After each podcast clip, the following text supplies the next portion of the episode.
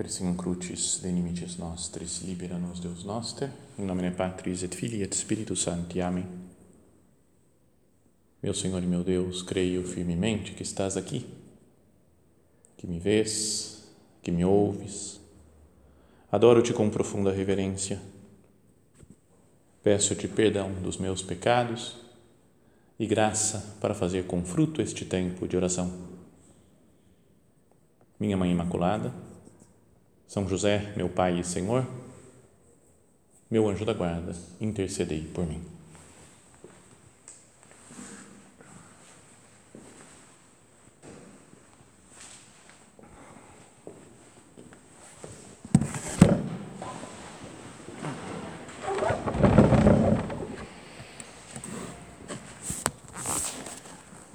Naquela oração sacerdotal de Jesus, que está no capítulo 17 de, de São João, tem um trecho, né, três versículos, que queria que fosse como que a base dessa nossa meditação, mas que tem uma profundidade teológica tremenda. Chega a ser quase assustador no que fala aqui essa, essas, passagens, essa, essas palavras de Jesus são palavras conhecidas, mas que, se a gente vai pensar no significado, diz assim Nosso Senhor: que todos sejam um, falando com o Pai, que todos sejam um, como tu, Pai, estás em mim e eu em ti. Então, olha só que eh, nós rezamos todos os dias isso, mas a união, né, a unidade entre nós, a unidade da igreja, a unidade entre todos os cristãos, está baseado na união entre o Pai e o Filho. Não é uma igualdade de ideias, não é de pensar todo mundo da mesma forma, de fazer todo mundo as mesmas coisas. Não é um vago sentido de, de união universal, não é sabe, falar, está todo mundo unido, gente, vamos lá, vamos dar as mãos e está todo mundo junto, está todo mundo unido, vamos expressar essa nossa união não é algo sentimental só. Olha só a profundidade dessas palavras. Que todos sejam um como tu, Pai, estás em mim e eu em ti. Que eles estejam em nós, a fim de que o mundo creia que tu me enviaste. Que nós, né, todos os cristãos, estejamos dentro da Santíssima Trindade, né, dentro, junto do Pai e do Filho, que eles estejam em nós para que o mundo creia, para que olhando né, a, a união, a unidade nossa, o mundo creia que, que tu me enviaste, que o Pai enviou o Filho para a salvação do mundo. Depois, olha só o que fala Jesus: Eu lhes dei a glória que tu me deste. Não é meio louco isso assim? Você fala, como assim, Jesus? Não consigo nem entender, nem captar a profundidade disso. A glória que o Pai deu para o Filho unigênito do Pai, que veio, que está acima de todas as coisas da terra, que é o Rei do universo. Essa glória fala que Ele deu a nós. Eu lhes dei a glória que tu me deste, para que eles sejam um, como nós somos um. Repete a mesma ideia. Não é impressionante isso de ficar pensando, para ficar hum, pasmado diante dessa da grandeza da nossa união com o Pai, com o Filho e, portanto, da união entre nós. Algo real que acontece através dos sacramentos, né, da graça em nós. E Jesus continua: Eu neles e tu em mim, para que estejam perfeitamente unidos. E o mundo conheça, repete a ideia, e o mundo conheça que tu me enviaste e os amaste como amaste a mim.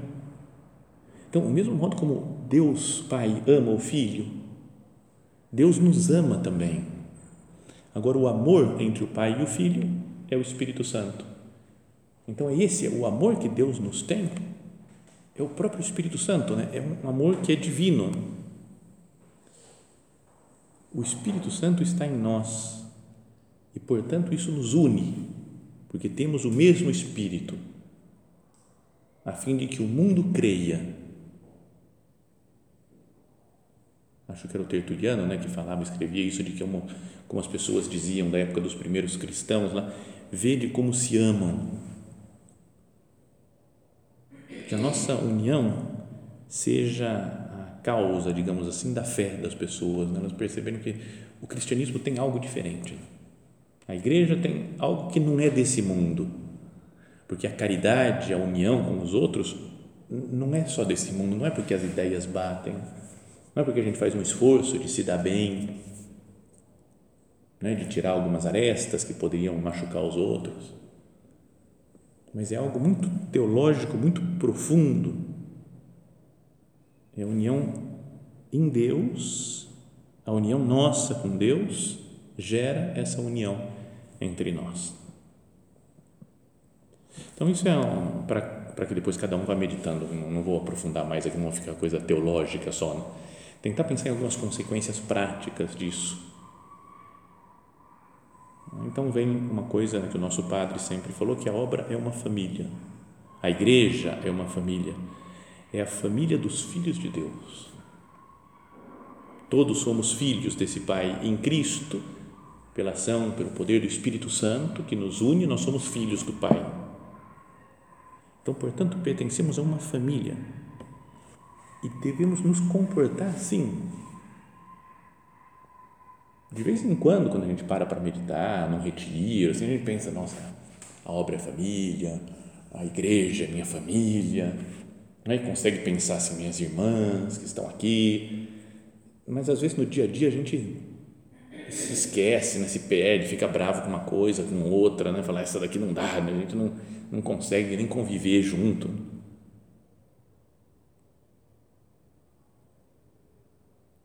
Vamos olhar a obra e a igreja e a vida de todos os cristãos como uma família. Então, na união entre nós, existe um prazer, né? uma alegria.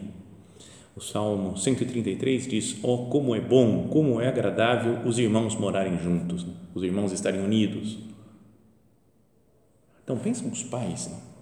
pai e mãe, vendo os filhos brincando juntos. Dá uma alegria, né? Mas você vê a família tudo reunido lá, um monte de criançada lá, assim, todos os filhos. E eles, é super legal. Tem um amigo meu conhecido, um supernumerário, que às vezes vou na casa dele, lá em São Paulo, e tem oito filhos. A mais velha tem nove anos. Então é super legal, né? É uma família agitada, assim. E você vai olhando eles brincando um com o outro, não sei o quê. É, você olha e fala, estou feliz. Né? Mesmo que cada filho tenha o seu estilo. O pai e a mãe conhecem, fala, esse daqui é o temperamento desse, esse daqui é bravo. Esse daqui é oh, pacífico, não tem nada que deixe ele bravo esse daqui é agitado, esse daqui é tenso, esse daqui é de boa. Cada um tem o seu estilo.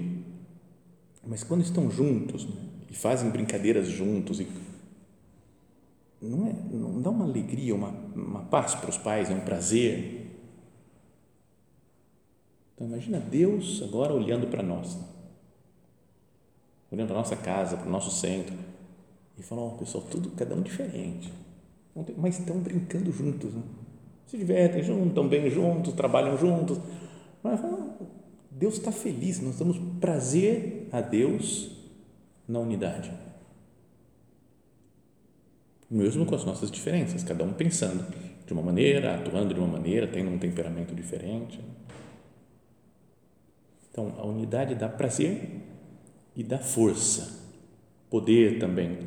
E aqui fala no, um dos provérbios, está falando das coisas que pequenas que se tornam grandes, né? Fala das formigas trabalhando, né? Durante o inverno, que não sei o que, durante o sei lá, vai falando um monte de coisa assim, mas depois chega assim e os gafanhotos que não têm rei, mas saem todos em bandos ordenados. Imagina então um bando de gafanhotos, parece que na época lá umas pragas de gafanhoto vinha, detonava, não tinha quem segurasse né, os gafanhotos. Um gafanhotinho só, tem eu acho chato e desagradável o gafanhoto. Todos esses bichos, eu não, eu não gosto desses bichos. Mas um, você pisa nele, acabou, você dá um chute nele, vai embora, né? assusta. Mas já pensou se vem 5 milhões de gafanhotos? Cara, eu quero ficar longe desse negócio porque eles têm muita força. Então, se nós também estamos unidos, nós convertemos o mundo. Um só, o mundo do demônio pode falar assim, é, você é menos que um gafanhoto, você não, não importa nada para mim. Mas se vem todo mundo junto, fala, vamos transformar o mundo, se cada cristão, fala, eu vou ser santo mesmo, de verdade, e vão fazer apostolado, não é que a gente transforma, tem uma força tremenda. Estava terminando de preparar a meditação agora, antes de vir para cá, e aí entrou um lá no meu quarto e falou: Oh, vamos bater um papo, vamos conversar. Eu falei: Cara, eu estou acabando a meditação. Ah, tá bom, tá bom, desculpa, desculpa, desculpa, desculpa, estou indo embora. Tô. E falou: Sobre o que é a meditação? Eu falei: Sobre unidade. Ele falou: Então diga, a união faz a força. E foi embora. Então eu vou dizer aqui: a união faz a força. É isso daqui, né? Os gafanhotos. Nunca pensei que numa meditação sobre unidade ia usar isso daqui: a união faz a força. Mas, mas é assim, né? Então podíamos pensar que na, nessa, se nós vivemos a unidade entre nós, né? e a razão é porque nós estamos unidos em Cristo, pelo poder do Espírito Santo, somos filhos do mesmo Pai essa é a razão, mas se nós estamos unidos, nos dá isso prazer e força. Dá alegria né, de ver os, os irmãos e irmãs unidos e nos dá uma força de vencer as dificuldades do mundo. Agora, o demônio não gosta nada disso. Né? O que o demônio quer é criar desavença entre as pessoas. Né, isso falou Dom Javier uma vez, que foi lá no centro da paróquia do nosso padre, quando morava lá. Éramos dez pessoas no centro. Ele ia algumas vezes lá, então almoçava, jantava, ficava na tertúlia, então era super próximo, muito legal, assim, né, aqueles encontros com o padre. E, e ele falou uma vez Tá certo que não é tão pequeno o centro, tinham 10 pessoas, mas é que os outros tinham 30, tinha 180, tinha 100, né, lá em Roma. Então, esses que tinham 10 eram menores, os menorzinhos que tinham. Então, ele falou: cuidado que nesses centros pequenos o demônio pode complicar as coisas. Porque ele põe um brigando com o outro, aí começa aquela coisa, né, e o centro não vai para frente, fica uma vida desagradável. E o que o demônio quer fazer é separar, né? Até eu lembro, já falávamos outras vezes, né? Que a palavra diabo vem de dia Balen, Balo, que é aquele que separa. separa é a, a meta do demônio é ser um separador.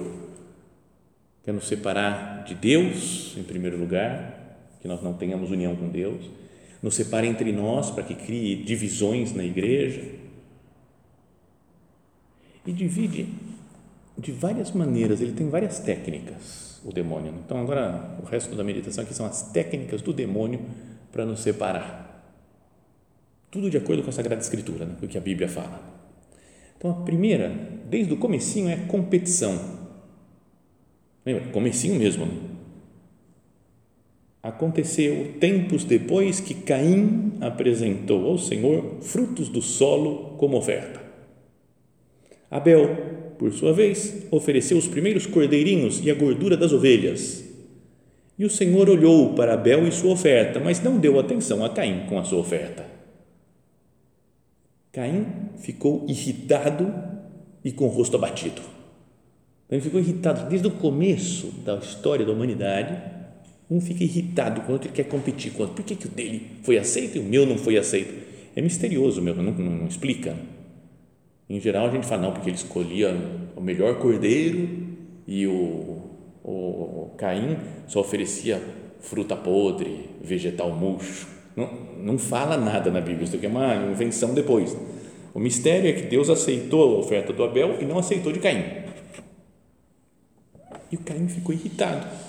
Começou a competir, viu que estava perdendo, até chegar ao ponto de matar o seu irmão Abel. Outra competição que aparece na Bíblia é a da piscina de Betesda, no tempo de Jesus. Né? O primeiro que chegar na piscina vai ficar curado. E o cara estava 38 anos já, paralítico, reclamando. Né? É, sempre que mexe a água, vem um anjo, não sei o quê, vem outro que estou indo e chega outro e entra na minha frente. Então, 38 anos de competição, de comparação. E Jesus fala para ele: sai da competição. Não, é? não são palavras exatas assim de Jesus, mas a ideia é: levanta-te, pega a tua maca e anda. Para com essa vida de ficar 38 anos competindo, tentando chegar antes que os outros. Eu te curo. Sai da competição. Levanta-te e anda. Imagina, ele devia ficar lá naquela, na beirada da piscina, pensando mal dos outros, reclamando, competindo. Depois que ele ficou curado, ele fala: ah, cara, Jesus me curou. Deixa eles, né? Vamos ver se, se eles param de competir, né? Para chegar primeiro na piscina. Sabe, a salvação que Cristo nos traz deveria tirar qualquer tipo de competição entre nós. Quem é melhor, quem é pior, quem sabe fazer mais isso, quem sabe fazer mais aquilo. Mas o demônio gosta de falar assim: compete, vai. Você tem que ganhar nisso daqui. Você tem que ser melhor nesse outro negócio. Então, essa é a primeira arma do demônio né, para tirar a nossa unidade: competição. Depois a outra é a exposição. Gênesis capítulo 9. Tinha acabado já o dilúvio e fala que os filhos de Noé que saíram da arca foram Sem, Cã e Jafé. Cã é o antepassado de Canaã. Esses três eram os filhos de Noé pelos quais se povoou toda a terra. Noé começou a praticar agricultura e plantou uma vinha. Agricultura, plantou uma vinha, começou a fazer vinho e aí diz: bebeu vinho e se embriagou, ficando despido dentro da tenda. Cã, o antepassado de Canaã, viu a nudez do seu pai e foi contar aos dois irmãos que estavam fora. Foi meio tirar sarro, falou, o pai está bêbado, o cara está louco, tirou a roupa, o cara está, vixe. Sem e Jafé, porém, puseram o manto nos ombros e, caminhando de costas, cobriram a nudez do pai. Como estavam de costas, não viram a nudez do pai. Falaram, não quero nem ver né, esse problema, que eu vou cobrir a nudez dele. Então, exposição. E aqui criou uma briga né, desses dos irmãos, o pai amaldiçoou o Cã, porque tinha rido da nudez dele, da bebedeira dele. Então, a pergunta para que nos examinemos é por que, que nós expomos a nudez dos outros? Os defeitos, as misérias das outras pessoas. Eu estava pensando, sabe quando a gente fala assim, ó, sabe a a fulana de tal, sabe? Você começa assim, já dá um, já dá um gostinho de saber o que, que vai contar, né? Você não sabe o que aconteceu. Daquela introduçãozinha, você não, não é? Parece que isso cria uma união entre as duas pessoas que estão falando mal. Não é? Parece que, que unidade que nós temos, porque nós duas descemos a lenha naquela outra vez. A gente se entende. Mas é uma união falsa é uma união do demônio, um, algo que parece que causa união, mas está causando uma desunião das outras pessoas. É um anjo, é o, é o demônio que se veste de anjo de luz. Parece um negócio legal, né? falar mal dos outros. É uma enganação do demônio, como todas as outras enganações, como todos os outros pecados. É sempre o demônio enganando a gente E aqui parece que ele está gerando unidade, porque dá uma sensação legal, né? Quando alguém vem contar um negócio, ó, confiou em mim, que nós somos amigos, né? Nós somos amigos, a gente pode falar, a gente se dá bem, a gente se entende. E a outra lá é que é mais perdida, mais do, do, zoada, sei lá. É uma, uma imitação de unidade que faz o demônio. Então, por que, que eu exponho, Senhor, a nudez dos meus irmãos, das minhas irmãs? Né? Então, essa é a segunda coisa, né? a segunda arma do demônio, a exposição. Primeira era a competição, depois a exposição. Terceira, que causa desunião entre nós, o legalismo. Pessoa pegada a regras fala também no, no, no livro do Gênesis, é? quando Abraão tinha tido, lembra o filho lá com a escrava, com a Agar, teve o Ismael e depois com a Sara teve o Isaac. E fala, entretanto, o menino cresceu e foi desmamado. Abraão fez um grande banquete no dia em que Isaac foi desmamado. Mas Sara viu o filho da egípcia Agar, que, que, a, que a egípcia Agar dera a Abraão, brincando com seu filho Isaac. E disse a Abraão: Manda embora essa escrava e seu filho, pois o filho de uma escrava não pode ser herdeiro com meu filho Isaac. Abraão ficou muito desgostoso com isso, por se tratar de um filho seu. E aí, São Paulo, na carta aos Gálatas, dá uma interpretação cristã para isso. Dizei-me vós que quereis estar sujeitos à lei, não ouvis o que diz a própria lei? Com efeito, está escrito que Abraão teve dois filhos, um da escrava e outro da livre. Mas o filho da escrava nasceu segundo a carne, e o filho da livre nasceu em virtude da promessa. Esses fatos têm um sentido alegórico, pois essas mulheres representam as duas alianças. A primeira, Agar, que vem do Monte Sinai, gera filhos para a escravidão. Agar representa o Monte Sinai, que se encontra na Arábia, mas corresponde a Jerusalém atual, que é escrava com seus filhos. A Jerusalém do Alto, ao contrário, é livre e é nossa mãe. Então é que essa era das causa de divisão nos primeiros tempos. Acho que foi a primeira divisão que teve na igreja. Era aquela história dos judaizantes. O pessoal que estava pegado à lei falou: para se converter ao cristianismo, o gentil tem que praticar a lei de Moisés tem que ser circuncidado, tem que seguir os rituais, as prescrições de pureza, não sei o que, da, do, da lei de, de Moisés. E o São Paulo falou: não, não tem que fazer isso, não. E aí começou a briga, que quem estava de acordo com a, né, o, o, que é hoje, que não precisa mais cumprir a lei de Moisés, nós nunca cumprimos a lei de Moisés, né, de, de, dos, dos de rituais, purificações. Mas foi a primeira divisão que existiu na igreja Primeira falta de unidade. Gente apegada à lei.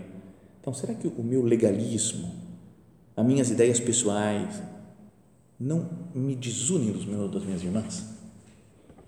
Tem que ser assim. Sempre se fez assim. E o que ele está pensando? Porque, e às vezes são ideias nossas, criações nossas. Então, legalismo isso pode fazer, isso não pode fazer, isso está previsto, isso não está previsto. Não é que tem muitas brigas, discussões e o demônio fazendo a festa.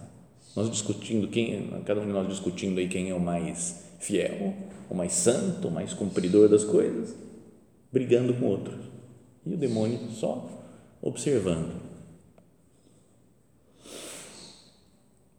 Depois o favoritismo, outra arma do demônio preferir uma pessoa e desprezar a outra. Também no Antigo Testamento, né? Aqui tem todos os problemas, aparece aqui, tudo no livro do Gênesis, essas cenas que estamos contando. Fala agora da Rebeca, é, filha do Isaac e Rebeca. Quando chegou o tempo de dar à luz, ela teve gêmeos no ventre. O primeiro saiu todo ruivo, peludo como um manto de pele, e foi chamado Esaú depois saiu o irmão, segurando com a mão o calcanhar de Esaú, e foi chamado Jacó. Isaac tinha 60 anos quando eles nasceram. Quando os meninos cresceram, Esaú tornou-se um hábil caçador e homem rude, ao passo que Jacó era pacífico e morava em tendas. Isaac gostava mais de Esaú porque comia da caça, mas Rebeca preferia Jacó. Pronto, e agora eu sou mais da mamãe, eu sou mais do papai. E começou a briga dos dois irmãos que viveram o tempo inteiro brigando depois. Teve um momento de fazer as pazes, mas os descendentes deles continuaram brigando ao longo da história de Israel. Os Edomitas, que aparecem às vezes no, né, fazendo guerra contra o povo de Israel, eram os descendentes do Esaú. São Paulo fala, irmãos, não vos pude falar como a pessoas espirituais, tive de vos falar como pessoas carnais, como crianças na vida em Cristo eu vos alimentei com leite, não com alimento sólido, de acordo com a vossa capacidade, e nem atualmente sois capazes de tomar alimento sólido, pois ainda estáis no nível da carne. As rivalidades e contendas que existem no meio de vós, acaso não mostram que sois carnais e que procedeis de modo humano apenas? Quando um declara eu sou de Paulo e outro eu sou de Apolo, não estáis apenas no nível humano? Pois que é Apolo, que é Paulo? Não passam de servos pelos quais chegastes à fé.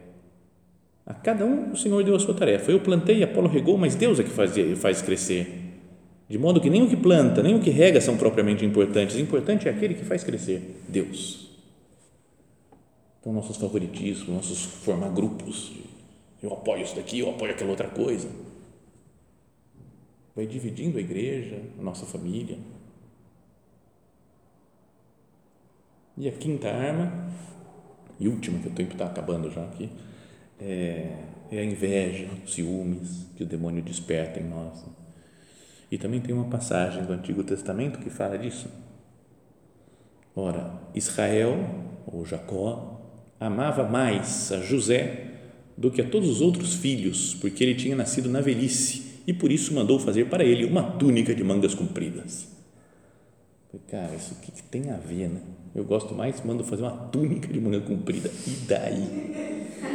Mas parece que estudando diz que isso daqui é um sinal de que o pai tinha escolhido o filho para ser o principal dos, dos irmãos. O pai falou: Você é o cara.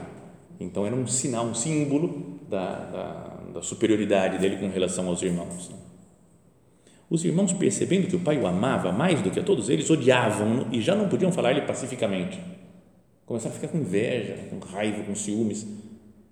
E aí o José também não colaborava, eu acho porque fala, ora, logo a seguir, ora, José teve um sonho e contou aos irmãos que o ficaram odiando ainda mais. Disse-lhes ainda, disse-lhes ele: Escutai o sonho que tive. Estávamos no campo atando feixes de trigo. De repente, o meu feixe se levantou e ficou de pé, enquanto os vossos o cercaram e se prostraram diante do meu.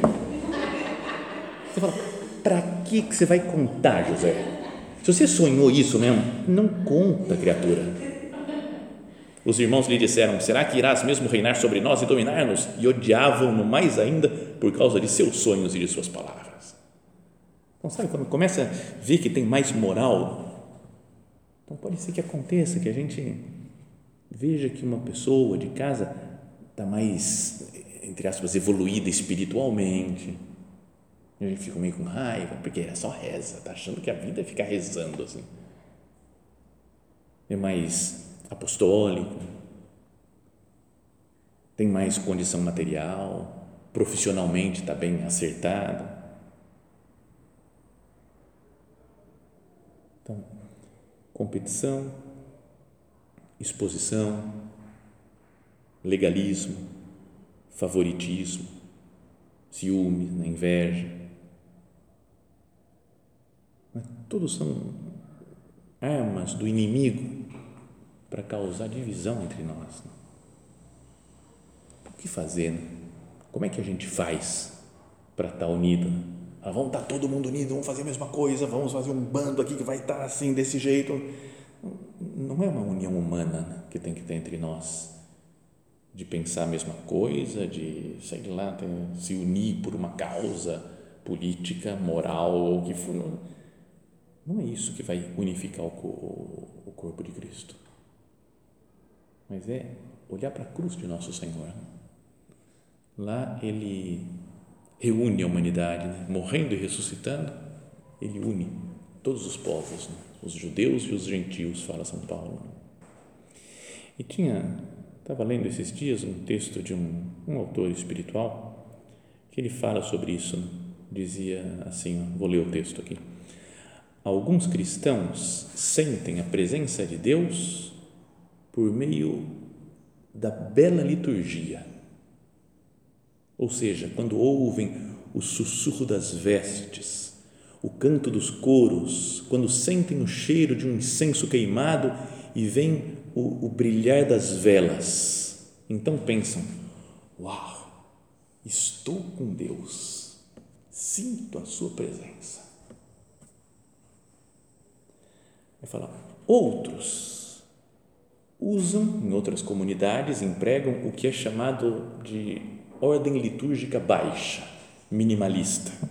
Esqueça a formalidade, dizem eles, pois a menos que haja profecia, línguas, uma interpretação, algumas curas e uma partilha espontânea, então eu me sinto que o Espírito está nos movendo. É? Tem gente que é assim, para que tanta preocupação litúrgica?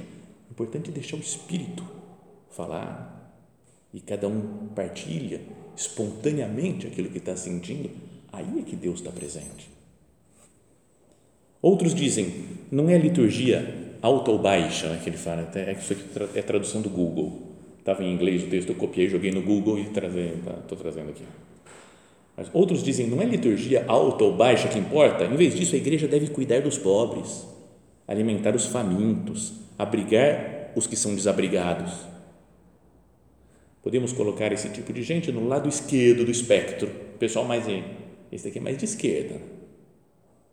E alguns dizem, eles são ativistas sociais, só se preocupam de coisas práticas no serviço aos outros.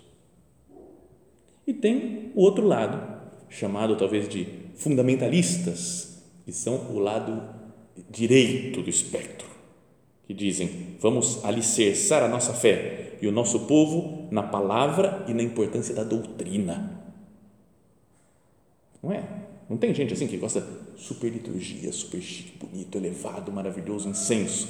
E outro, não, não, nada disso, nada disso. Tem que deixar aberto para o Espírito Santo falar, mais light. Jesus não quer tanto tanto brilho, tanta coisa.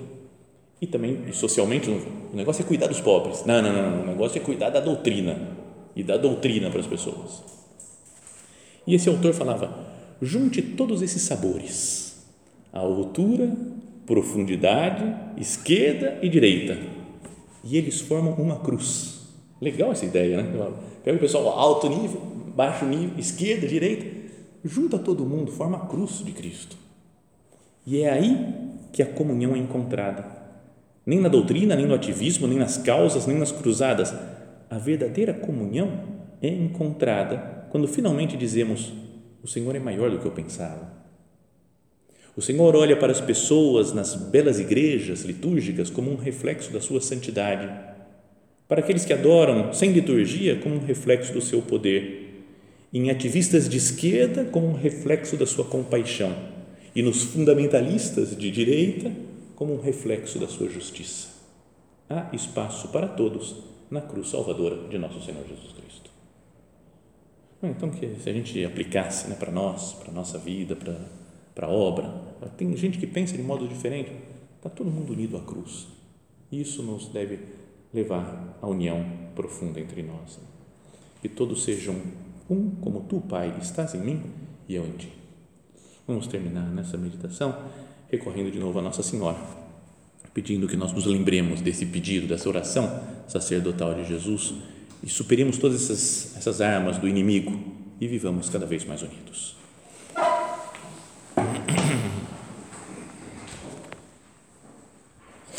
Dou-te graças, meu Deus, pelos bons propósitos, afetos e inspirações que me comunicaste nesta meditação.